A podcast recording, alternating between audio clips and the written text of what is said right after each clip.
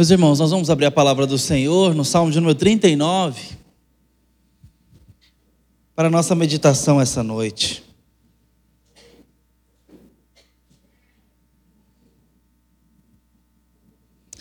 Ouça a palavra do Senhor, diz assim, ao mestre de canto Gedutum, Salmo de Davi. Disse comigo mesmo: Guardei os meus caminhos para não pecar com a língua Porém, mordaça a minha boca enquanto estiver na presença do ímpio. Enquanto estiver na minha presença, o ímpio. Emudeci em silêncio, calei acerca do bem, e a minha dor se agravou. Esbraseou-se-me no peito o coração enquanto eu meditava. Ateou-se o fogo. Então eu disse com a própria língua: Dá-me a conhecer, Senhor, o meu fim e qual a soma dos meus dias, para que eu reconheça a minha fragilidade. Deste aos meus dias o comprimento de alguns palmos, a tua presença, o prazo da minha vida é nada. Na verdade, todo homem, por mais firme que esteja, é pura vaidade ou fumaça. Com efeito, passa o homem como uma sombra em vão se inquieta. Amontoa tesouros e não sabe quem os levará. E eu, Senhor, que espero? Tu és a minha esperança. Livra-me de todas as minhas iniquidades. Não me faças o opróbrio do insensato. Emudeço, não abro os lábios, porque tu fizeste isso. Tira de sobre mim o teu flagelo pelo golpe da tua mão estou consumido. Quando castigas o homem com repreensões por causa da iniquidade, destróis nele como traça o que tem de precioso. Com efeito, todo homem é pura vaidade. Ouve, Senhor, a minha oração, escuta-me quando grito por socorro, não te emudeças à vista de minhas lágrimas, porque sou forasteiro à tua presença peregrino como todos os meus pais o foram. Desvia de mim o olhar para que eu tome alento antes que eu passe e deixe de existir. Amém. Há um cantor que eu não posso referendar a sua filosofia como um todo, mas é um grande poeta que tem belas composições cristãs. E uma das suas composições, eu estou falando do Estevão Queiroga, ele diz assim: todo medo. Todo medo é medo de morrer, até o medo de não ser amado. Todo medo é medo de não ter um alguém por quem vai ser cuidado o pé para fora da cama, o Judas que a noite trama, o abismo silente que chama: Mãe, ninguém me ama. Teu amor me assombra, e quem não vê, que o herói não passa de um bebê. Vou morrer de amor e vou viver com medo e sem temer. Todo medo é medo de morrer, até o medo de não ser amado, e até mesmo o medo de morrer. É só medo de não ser amado do vício que caça na rua, do lado sombrio da lua, do olho que espia a alma nua. Deus, sou criatura. Teu amor me assombra, e quem não vê que o herói não passa de um bebê?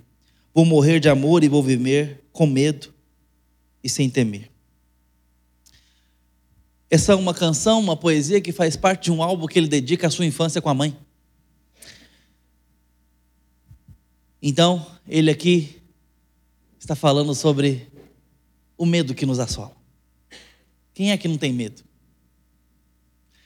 Na infância, é uma curiosa contradição. Ter medo de tudo e querer não ter medo de nada. Ter medo do escuro e ser um bravo, pequeno gigante que enfrenta qualquer coisa. Tem uma cena que me comoveu muito. no dia das crianças na praça. Aquele tanto de menino e nós resolvemos fazer um teatro.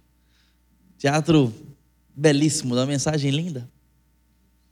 O ladrão da alegria. Nosso presbítero Marcos Henrique era o ladrão da alegria. E toda criança que tinha sua alegria num objeto, num brinquedo querido ou em algo que gostava muito, lá vinha o ladrão da alegria e roubava-lhe a razão da alegria. E eu estou de longe com a câmera na mão, fazendo as imagens daquele dia, e observando o meu pequeno filho no meio daqueles meninos. Ele estava visivelmente incomodado. Para quem não sabe, eu tenho um menino de três anos. E lá estava ele transtornado. A carinha dele era de desgosto profundo, eu conheço. Eu parei de filmar. Na verdade, eu até cheguei a pegar esse momento na câmera que eu fui ver depois que eu tinha conseguido e nem vi. Ele estava muito incomodado com aquilo, ele estava com a expressão de bravo. E ao mesmo tempo, de medo do ladrão da alegria, que era o presbítero Marcos. Lá pelas tantas, ele se levanta, põe os bracinhos para trás. Eu tenho isso em câmera lenta, irmãos. O peitinho para frente. E eu vejo ele tomando um fôlego com pavor boquinha de choro. Ele fecha o olho e vai para cima do Marquinhos. Na cabeça dele, ele estava salvando todo mundo ali. E esse é um episódio que mostra como somos nós na infância, um misto de bravura e medo até da sombra. Medo do escuro. Quem não teve medo no escuro quando era pequeno? Eu lembro que eu tinha algumas torturas, autotorturas. Não contei isso para terapeuta nenhum. Fiquei com medo de não sair da, da clínica dele. Mas é o seguinte: primeira tortura, eu tinha medo do escuro. Mas não do escuro do meu quarto, do quarto alheio. Morava ali na rua Serra do Estrondo. A casinha essa aqui, Danilo viria morar depois. Esse Danilo aqui, ó. Imagina, gente, que mundo pequeno. Nossa casa de infância. Meu quarto ficava no final da, da casa, no final do corredor. E na frente tinha um banheirinho. E esse banheiro ficava com a luz apagada, óbvio, durante a noite. E eu lembro de da minha cama acessar esse banheiro com os olhos. E eu ficava encarando o escuro. Como quem pensava, tem alguma coisa ali. E eu ficava forçando o olho e certamente a imaginação até ver alguma coisa ali. Só que eu não queria ver alguma coisa ali. Deus me livre de ter alguma coisa ali. Mas eu lembro de fazer isso com certa frequência, tipo assim, tem alguma coisa ali. E ficar ali quase que desenhando com a cabeça. Alguma coisa ali. Sem querer de forma alguma encontrar alguma coisa ali. Outra tortura. Irmãos, eu tenho uma claustrofobia muito séria. Nós fomos lembrados da nossa finitude nos dois últimos anos, querendo ou não. A pandemia veio e nos mostrou que uma gripe nos derruba e nos leva. Não é verdade? Alguns de nós aqui despediram de pessoas, de queridos, durante esse tempo, por conta de um problema viral. Eu fiquei internado num tempo duas semanas, foram duas internações graves. Eu não sabia o quão grave era, depois me contaram, era grave. Talvez isso justificava os enfermeiros, as enfermeiras entrarem ali de 20 em 20 minutos no meu quarto. E eu lembro de pensar muito sobre isso naqueles dias. Afinal de contas, um amigo meu da minha idade, ovelha da igreja de Anápolis, tinha ficado entubado por 14 dias. Praticamente semivivo.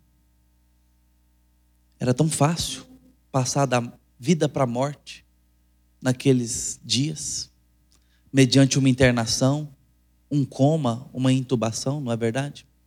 Lembro de pensar muito sobre isso e ter que lidar com graves medos meus. Que medos eram esses? Medo da claustrofobia, medo de faltar ar, medo de ter que ficar com equipamentos respiratórios, medo da minha infância Tive que revisitar a infância. E aí, eu falei de uma tortura, uma segunda, né? Era essa. Problema mental. Eu deitava e algumas vezes ficava imaginando como que seria. Um dia estar tá preso debaixo do chão e não conseguir levantar.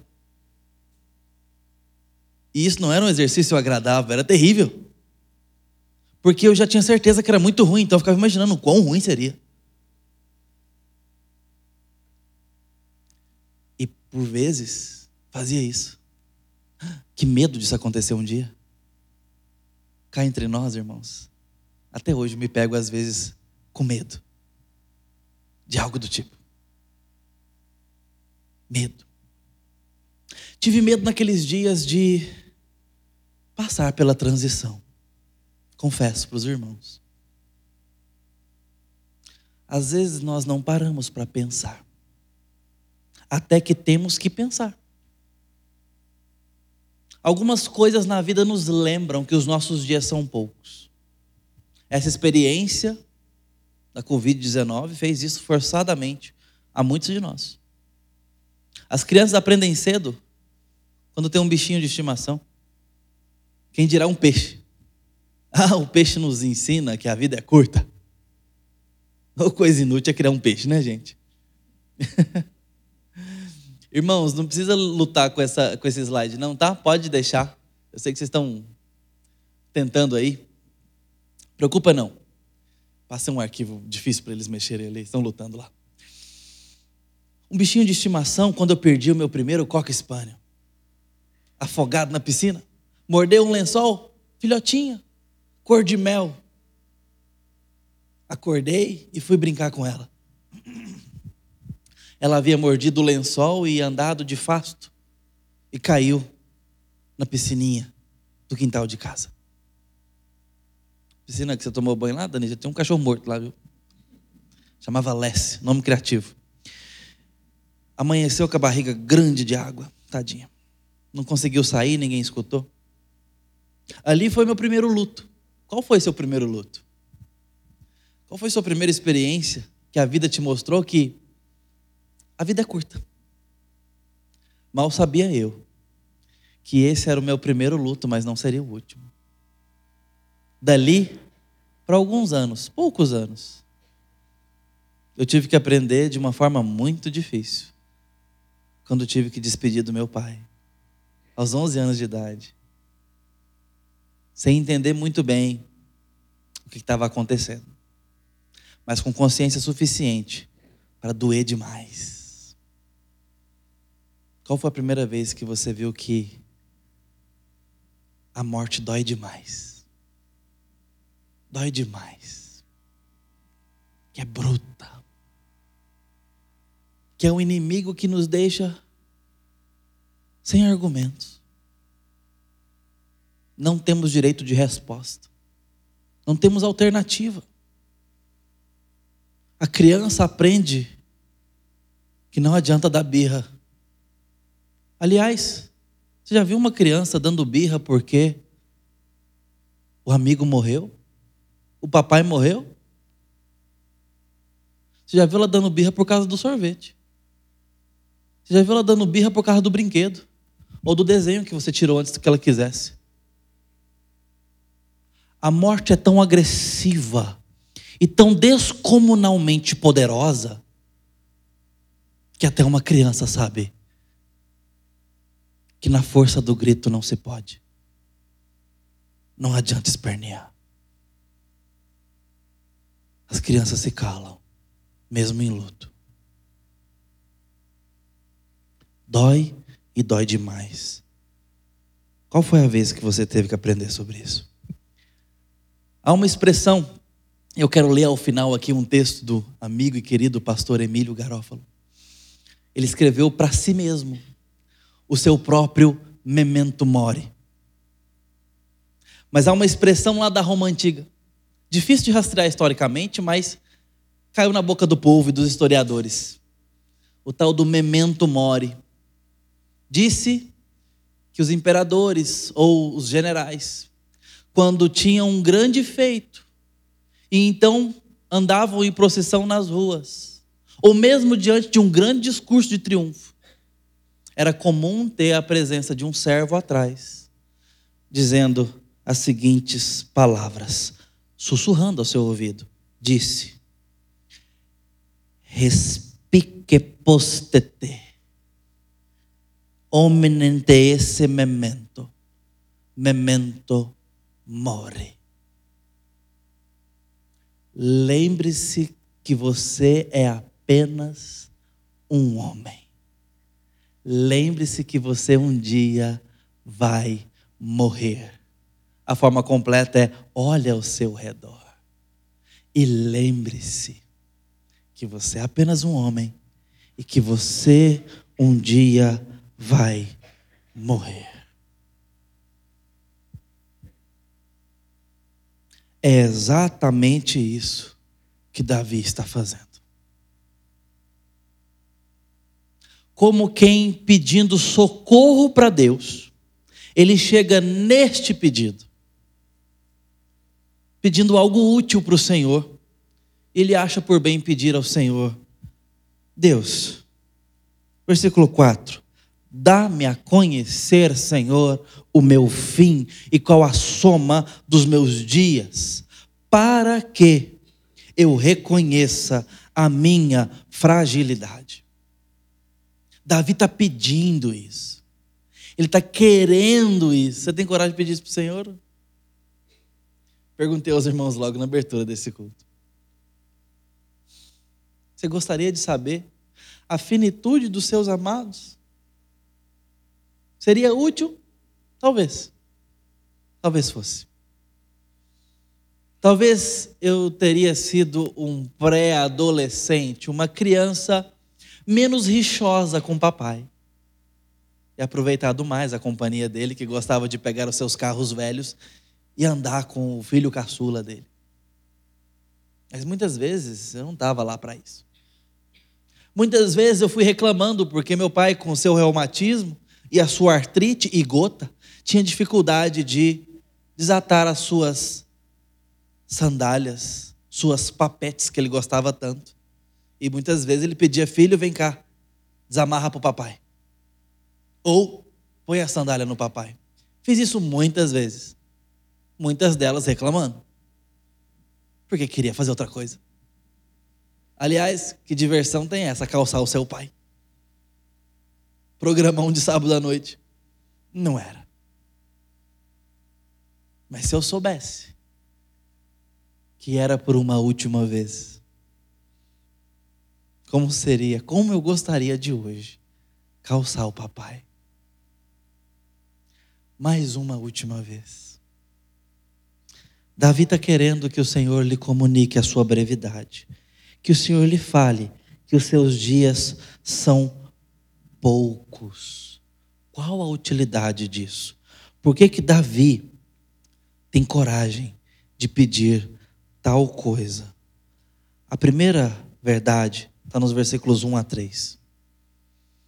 Disse comigo mesmo: guardei os meus caminhos para não pecar com a língua, porém mordaça a minha boca enquanto estiver na presença o ímpio estiver na minha presença. Emudeci em silêncio, calei acerca do bem, e a minha dor se agravou, esbraseou, esbraseou-se no meu peito o coração, enquanto eu meditava, ateou-se o fogo, então eu disse com a própria língua o pedido quem está conversando. O que está acontecendo? Davi tem que conversar com o Senhor. Mas vocês perceberam qual que é o problema?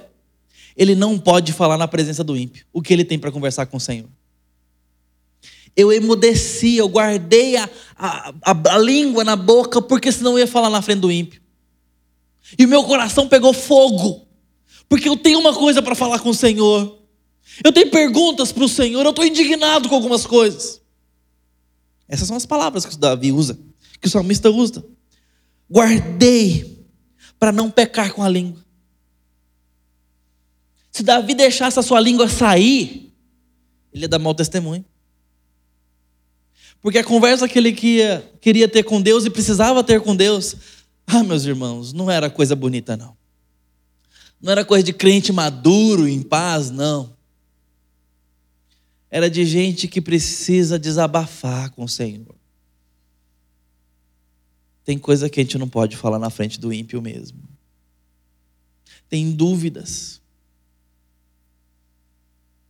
Eu falei agora, o pastor de vocês numa cama de hospital, tendo inseguranças sobre o processo da morte, medos. Se ovelha tem dificuldade de entender isso, quem dirá o ímpio?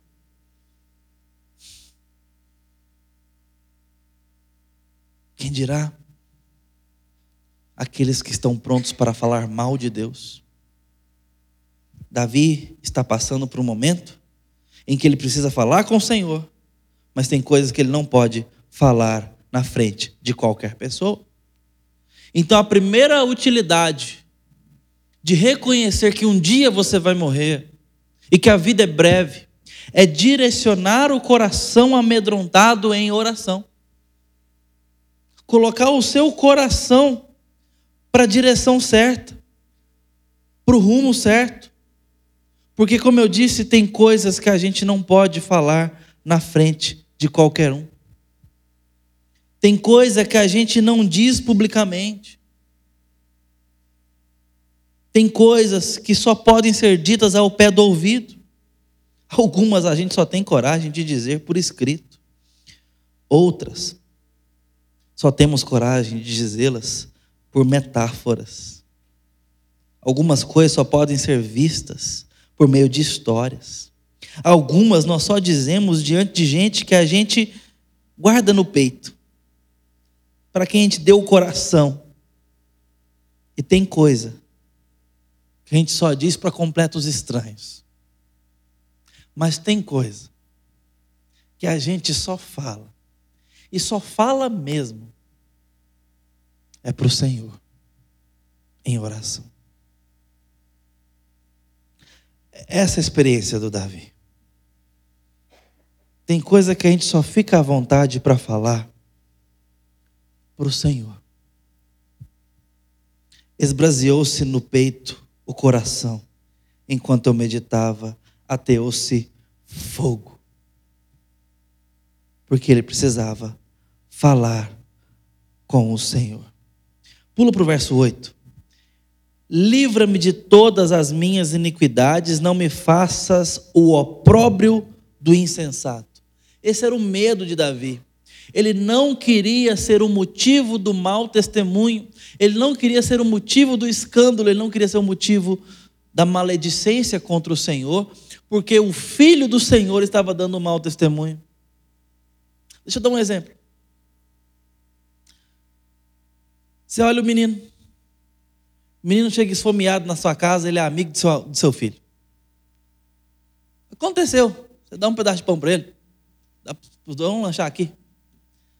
Mas acontece uma segunda vez. E sempre. Vem cá. Tem comida em casa não? Você pergunta para o amiguinho dele. Ou então você liga para o pai. Estou falando que você vai fazer não, tá? Mas vai passar na sua cabeça. Ei, tem comida aí? Seu filho chega em casa todo dia com fome. Vou mandar uma cesta básica. Vamos ver o que está acontecendo. Estou dando esse exemplo besta para os irmãos, para dizer que o filho, no testemunho que tem, diz muito sobre o pai. Menino de boca suja. A escola, pastora, ok. E em casa? O que você faz com o lixo que o menino leva para casa? Recicla? Tem que jogar fora. Trabalho dos pais. A gente tem que educar. Senão, a fama é nossa. Nós somos educadores dessas crianças. Davi não quer que o seu pai seja mal, maldito, seja dado um mau exemplo para custa do pai. Davi não quer ser o opróbrio do insensato, do incrédulo. Davi não quer ser o mau representante de Deus, ele quer ser um bom representante, mas o que ele tem para falar é alguém, é, são palavras de alguém que tem mais dúvida do que certeza, de alguém que quer desabafar com o Senhor, de alguém que está passando por dificuldade. Versos 4 a 6, a segunda razão pelo qual é útil lembrar que um dia vamos morrer. Diz assim o texto: Dá-me a conhecer, Senhor, o meu fim, e qual a soma dos meus dias para que eu reconheça a minha fragilidade. Deste aos meus dias o cumprimento de alguns palmos, a tua presença, a minha vida, o prazo da minha vida é nada.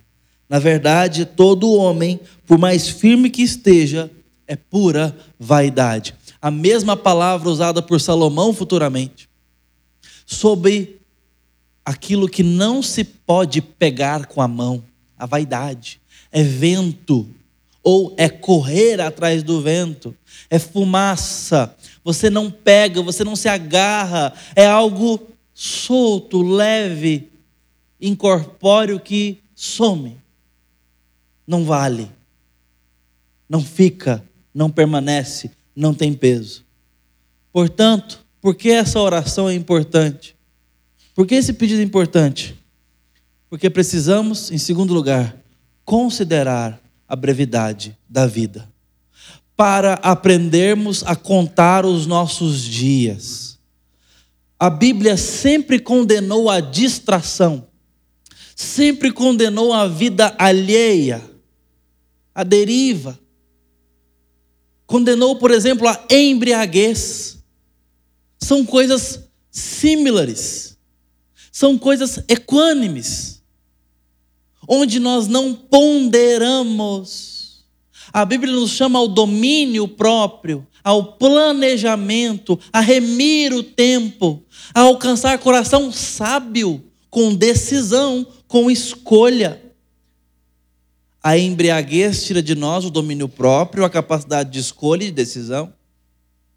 A vida despreocupada é uma vida leviana e não ponderada. O Espírito Santo nos leva à ponderação. O Espírito Santo nos leva à profundidade de raciocínio. O Espírito Santo nos leva ao peso das coisas. Por isso que Salomão, certa vez, disse: um escândalo para o leitor é mais proveitoso estar no velório ou na casa onde há luto do que na casa de festa ou onde há festa. É escandaloso porque não é óbvio. Ele está falando de proveito. De quem bota a mão na boca, o coração aperta e entendemos que a brevidade da vida nos faz ponderar as coisas e respeitar o peso delas valorizar as pessoas, o tempo e tudo que envolve isso. Valorizar as oportunidades e o temor ao Senhor em todo o tempo. E não desperdiçar a vida com aquilo que não se deve. Afinal, como diz a cancioneira brasileira, a vida é trem-bala, parceiro. E nós somos só passageiros prestes a partir. A Ana Vilela estava encorajando seus ouvintes a pensar que é rápido. Ela estava fazendo o seu memento mori. É rápido, passa. Por isso ela começa a falar sobre, sobre o que é a oportunidade de vida. Ela fala contra o dinheiro, contra a riqueza, contra o desperdício, e a favor dos laços das pessoas. Sua forma poética de remir o tempo. Mas muito mais do que uma canção sertaneja, nós temos a palavra de Deus dizendo: busque a conta dos seus dias na presença do Senhor para alcançar coração sábio agora e entender o peso das coisas. E isso vai nos levar à terceira e última razão proveitosa, porque devemos lembrar que um dia vamos morrer. Versículo 7.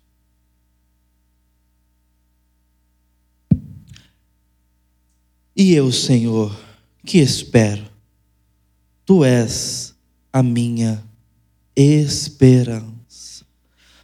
Tu és a minha esperança. Livra-me de todas as minhas iniquidades, não me faça o opróbrio do insensato. Emudeço, não abra os lábios, porque tu fizeste isso. Tira de sobre mim o teu flagelo, pelo golpe da tua mão estou consumido. Quando castigas o homem com repreensões por causa da iniquidade, destróis nele, como traça o que tem de precioso. Com efeito, todo homem é pura vaidade. A terceira razão por que precisamos lembrar que a vida é breve é para esperarmos no Senhor por redenção nossa e do mundo que moramos. Esperar do Senhor algo diferente. E eu, Senhor, o que, que eu faço? Eu ponho no Senhor a minha esperança, porque o Senhor é a minha esperança. Então agora eu posso segurar as pontas. Agora eu posso suportar o dia mal. Davi fala que se os dias já são difíceis, imagina debaixo de castigo. Imagina lidando com a iniquidade nossa e do mundo. E o Senhor ainda nos pesando a mão. É isso que ele está falando da vida difícil. E nesses dias curtos, não basta ser breve, é difícil. Não é só alegria, a gente sabe disso, não precisa argumentar com ninguém. Só os embriagados acham que é fácil. O que eu faço à vista dessas coisas? Dessa vida debaixo do sol? Eu tenho a minha esperança no Senhor. E olho para Ele. E sabe o que, que Ele nos fala? Ele nos fala que está fazendo novos céus e terra.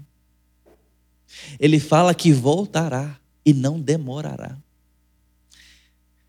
Ele fala de um novo tempo. Ele fala do fim das dores. E talvez por isso que o salmista disse tão cedo na história: Ouve a minha oração, escuta quando grito por, por socorro. Não te emudeça em vista das minhas lágrimas porque sou forasteiro. A tua presença peregrino. Essa é a conclusão do salmista. Esperança no porvir, porque somos peregrinos e forasteiros até chegar ao nosso lar. Até chegar o que é perfeito, até chegar o novo. Estamos vivendo aquilo que é quase. Estamos vivendo o peso da história, onde há lágrimas, onde há despedidas, onde há últimas vezes, sem que saibamos que são últimas vezes. Onde há motivo de termos medo de muitas coisas. Porque não é tão seguro viver nesse planeta com o pecado. Nós nos ferimos, ferimos a outros, e é difícil viver. Mas um dia, esse temor não achará mais lugar, não terá mais motivo de ser. Não haverão mais quartos escuros para as crianças. Não haverá mais possibilidade de sufocamento para os claustrofóbicos. Não haverá mais pavor de aranha, de espíritos, de assombrações. O mal terá sido julgado e condenado, mas principalmente, nosso pecado terá ido embora e o salário dele terá sido pago em Cristo. Não veremos mais a morte. Não nos despediremos mais dos nossos. Não iremos embora. Não viveremos separados dos nossos filhos. Não haverá mais casamento quebrado engano, traição. Não haverá mais sepultamento. Não haverão mais poucos dias e sustos. as coisas serão como devem ser, permanentes, santas. Esse é o porvir. Esperar no Senhor. E como eu disse, eu gostaria de ler o texto do querido pastor Emílio, que escreveu para se lembrar que as coisas podem ser, como o texto dele diz, pela última vez. E aqui eu encerro. Pela última vez. A gente morre todo dia. E não somente daquela maneira que John Donne famosamente nos ensinou, com sinos dobrando por nós quando qualquer humano se vai. Tem um outro jeito que a gente morre todo dia. Um dia desses li algo que partiu meu coração. Alguém disse algo mais ou menos assim, abre aspas. Um dia você brincou com seus amigos de infância pela última vez e ninguém na hora se deu conta disso. Fecha aspas. Foi dessas coisas de arruinar o dia, de fato. A gente morre um pouco todo dia. A gente perde um pouco de vida a cada dia. Fiquei pensativo hoje lembrando disso. É verdade. A gente dificilmente sabe que foi uma última vez. Um dia você jogará a bola pela última vez e será divertido e dolorido e você pensará que precisava fazer isso mais vezes. Mas não vai mais. Seja pelo joelho, pelas costas ou pelo pouco tempo, terá sido seu último gol, sua última canelada, sua última risada gostosa depois de um erro primário. Um dia você irá ao cinema pela última vez.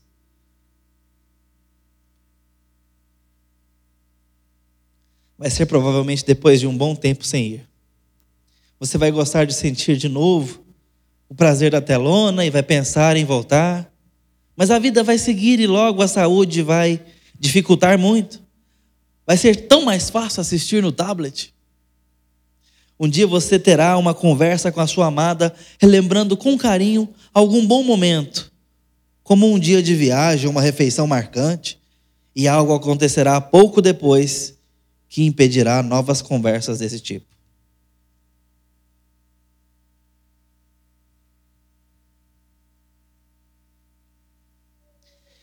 E nunca mais vocês irão assoprar as chamas da memória do amor um do outro.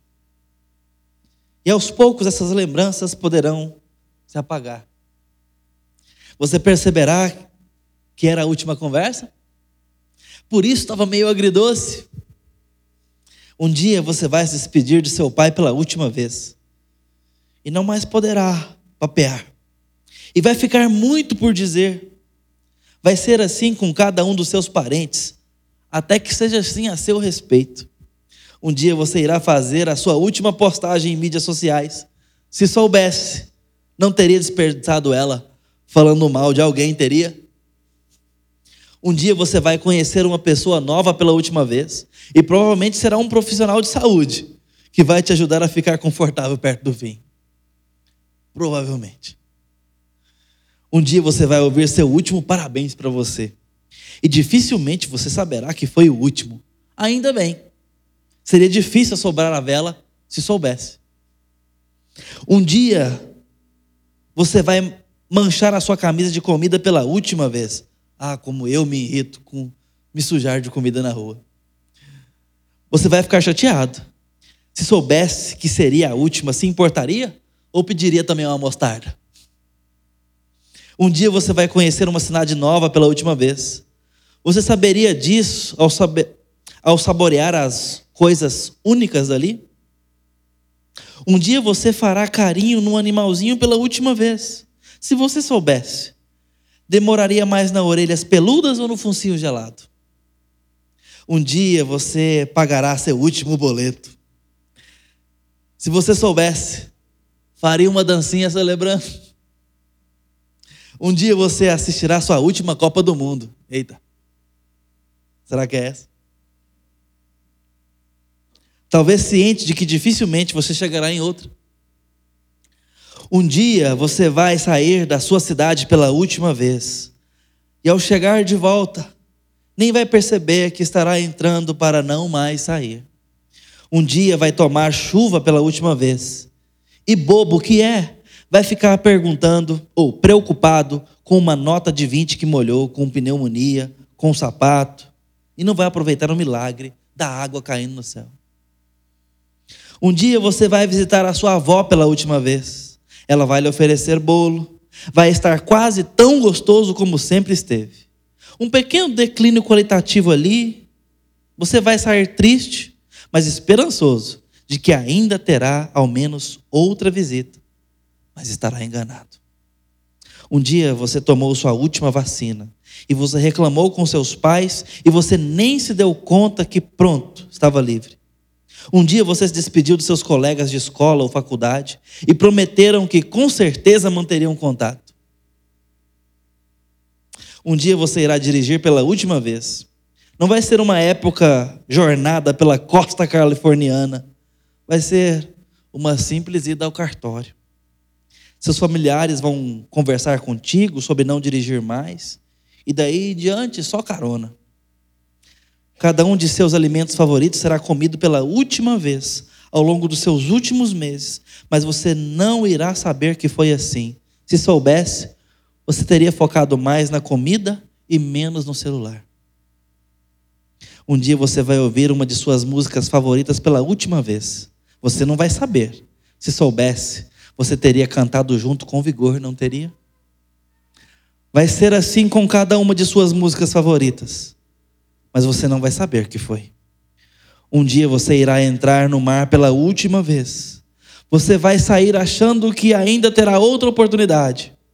Se não achasse, aguentaria mais o frio, o sal no olho ou o rosto ardendo do sol. Um dia você vai notar a lua e as estrelas pela última vez certo de que qualquer noite você poderia com facilidade ir contemplar o universo. Um dia vai terminar de ler seu último livro. Não terá lido, não terá sido o livro selecionado cuidadosamente para ser o último. Você não sabia? Será que vai ser um livro desses bonzinhos, mas nada de memorável? Ou a parte 2 de uma trilogia? Um dia você vai brigar pela última vez com a pessoa que ama talvez não tenha a chance de reconciliar-se. Se você soubesse, teria sido mais brando? Teria sim. Um dia seu coração será partido pela última vez. Será por uma notícia, seja por uma notícia, seja por uma pessoa amada. Você vai achar que ainda irá passar por outras dessas, mas felizmente terá sido a última. Um dia, depois que você se for, seu nome será dito pela última vez, talvez por um bisneto curioso lendo um papel antigo, se chegar a tanto. E depois disso, seu nome não mais soará na terra. Penso nessas coisas e meio que morro por isso. Um dia irei pensar nas coisas tristes pela última vez. Que alívio. Ainda bem que há notícias de uma nova terra onde não haverá mais lágrimas nas coisas, ou tantas lágrimas nas coisas. Os rumores trazidos pelo bom livro são de que lá nada precisará ser pela última vez. Vamos orar. Ó Deus bendito e amoroso, um dia nada precisará ser pela última vez. Por isso te pedimos aqui, diante de tantas despedidas e dores e lágrimas, tantos motivos de temores e inseguranças. Tenha misericórdia de nós e nos dê esperança no Senhor expectativa na eternidade. Novos céus e nova terra o Senhor está preparando. Aguardamos a volta do teu filho, a gloriosa nova Jerusalém. a vida então começará. Como sempre deveria ter sido. E nós te veremos.